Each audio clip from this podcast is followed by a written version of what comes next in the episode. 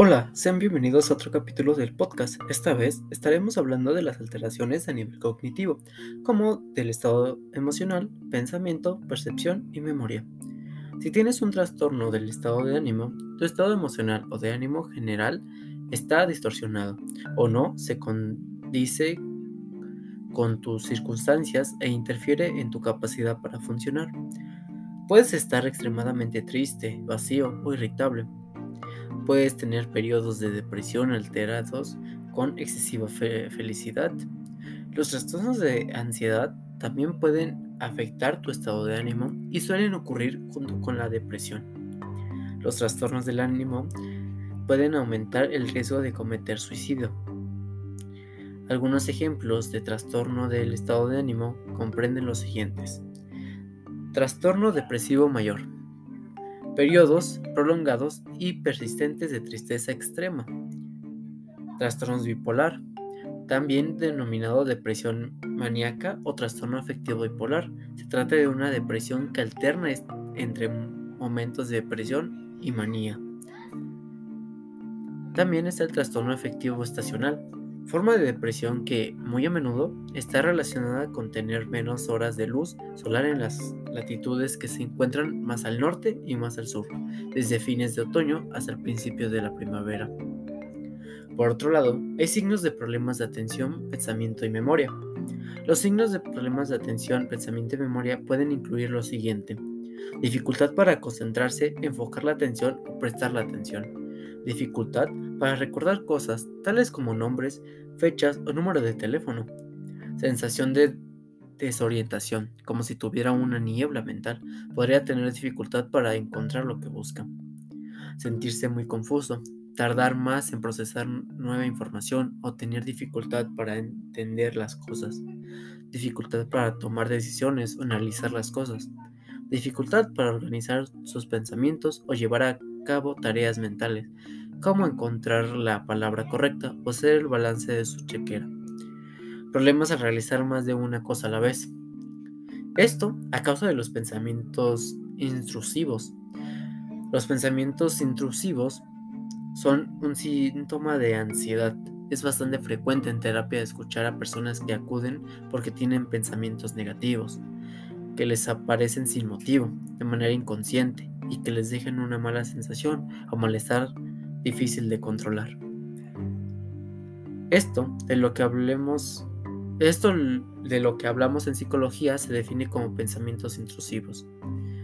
Aparecen de modo involuntario, interrumpiendo la actividad normal, dejando esa sensación que decíamos antes de malestar emocional y que incluso a veces son difíciles de eliminar.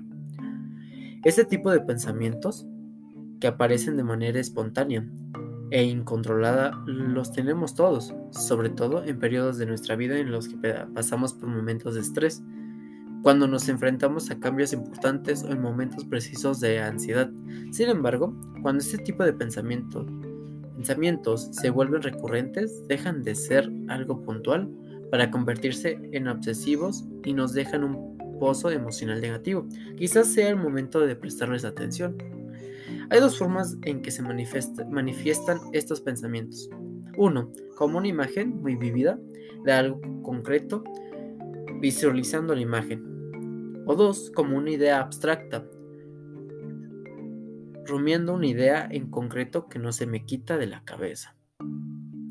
Las personas que padecen depresión o ansiedad suelen tener este tipo de pensamientos que son difíciles de relativizar y que con el tiempo pueden cobrar mayor importancia. También es común en personas obsesivas. Y si de percepción se hablara, algunos trastornos cursan con distorsiones cognitivas y o con alteraciones de la percepción de la realidad.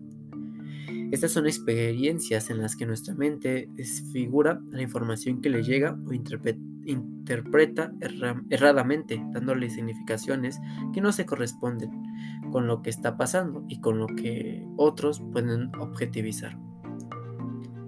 Las formas menores de distorsión cognitivas más frecuentes habituales son las ideas sobrevaloradas en las que la distorsión se se influía por nuestras emociones, creencias y aprendizajes. Por ejemplo, creencias ancestrales, pensamientos mágicos.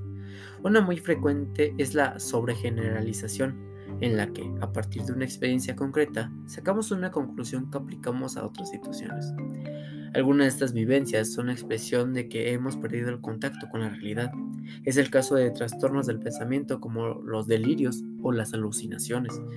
Los delirios son ideas o creencias falsas, imposibles de rebatir usando la lógica y aparecen de forma patológica, a diferencia de las creencias ancestrales o religiosas que forman parte de una cultura o religión. Las alucinaciones son cuando percibimos algo como si fuera real, ya sea oír, ver, oler o sentir algo, cuando en verdad no existe un estímulo real que lo desencadene, por ejemplo, oír voces en nuestra cabeza o sentir como hormigas caminando por nuestra piel. Habitualmente, las personas experimentan delirios alucinaciones, no se dan cuenta que esas experiencias son falsas y han de ser los, los demás los que les pueden ayudar a diferenciar la realidad. Los trastornos del pensamiento y de la percepción más graves como parte de las, síntomas de trastornos son la esquizofrenia, la depresión, el trastorno bipolar, el llamado trastorno esquizofrénico y otros trastornos psicóticos, incluyendo los que son producidos por drogas.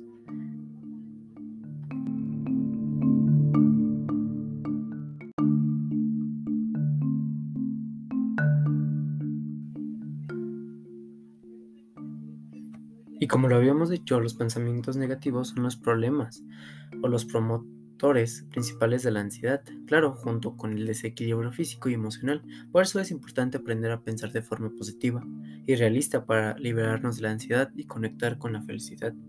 Los requisitos previos, dejar de creer que tú eres tus pensamientos. Los primeros que necesitamos hacer es saber que tú no eres tus pensamientos. Estoy muy seguro que rara vez te has puesto a cuestionar lo que piensas, o a considerar que puedes estar equivocado en tus pensamientos. Estamos tan identificados con nuestra mente que dejamos por hecho que, los que lo que pensamos en verdad simplemente porque nosotros lo pensamos. La buena noticia es que tú eres mucho más que tus pensamientos. Eres un ser mucho más complejo e increíble que lo que piensas de ti o lo que piensas en general. Entonces, primero, Identifícate como quien realmente sí eres, esencia en conciencia que se da cuenta de sí mismo. Tu mente es increíble, está diseñada para darle forma, figura y color al mundo que experimentas. Sin embargo, esta mente a veces puede estar equivocada. Cuando tú tienes una creencia en tu mente, ella, con su percepción y atención, hace todo posible por demostrarte que tu creencia es verdad. Existe algo que se llama sesgos de atención de memoria y de percepción. Y estos sesgos hacen que tu mente filtre la información que no le conviene para el mantenimiento de sus creencias y, agrada o magnifica la información que sí le sirve. Por ejemplo, si tienes una creencia de que la felicidad no existe, tu cerebro solamente se fijará en las personas tristes cuando salgas a la calle. No se acordará de los momentos felices que sí has tenido. Y aunque en el día seas feliz por un minuto, no se dará cuenta. Entonces necesitamos entender que tu mente junto con tu cerebro pueden caer en equivocaciones sobre cómo interpreta la realidad, pues la mayoría del tiempo estás interpretando la realidad que te rodea. Hay varias estrategias para desmentir los pensamientos negativos y, dejar de creer en ellos. Te detallo unos cuantos.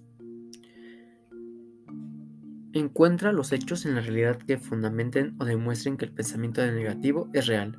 Luego escribe el pensamiento contrario a ese pensamiento y encuentra por lo menos tres hechos de que ese nuevo pensamiento es verdad. Por ejemplo, pensamiento negativo. La felicidad no existe. Hechos que lo sustentan. Veo gente triste a mi alrededor. Pensamiento positivo. La felicidad sí existe hechos que lo sustentan. El señor de la tienda de al lado siempre está feliz. Entonces, como, como puedes ver, cualquiera de los pensamientos puede ser verdad. Aquí lo que importa es en qué eliges creer. Y bueno, En resumen, la mente es completamente algo muy complejo y siempre está tratando de creer y formular la realidad y como la percibimos también se puede, se puede ver alterada por nuestros sentidos, por nuestras experiencias y por nuestro desarrollo. En la infancia eh, tenemos la mente aún muy maleable.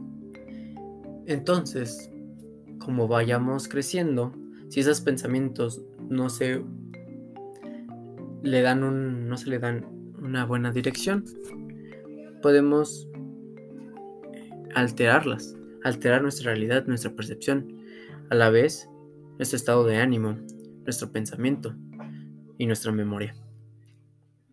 Así que hay que preguntarnos qué es lo que realmente estamos percibiendo. ¿Es real lo que estamos viendo? Y si tenemos algún tipo de problema, hay que acudir con profesionales. Entonces, esto sería todo. Espero que estés bien, que tengan una bonita noche.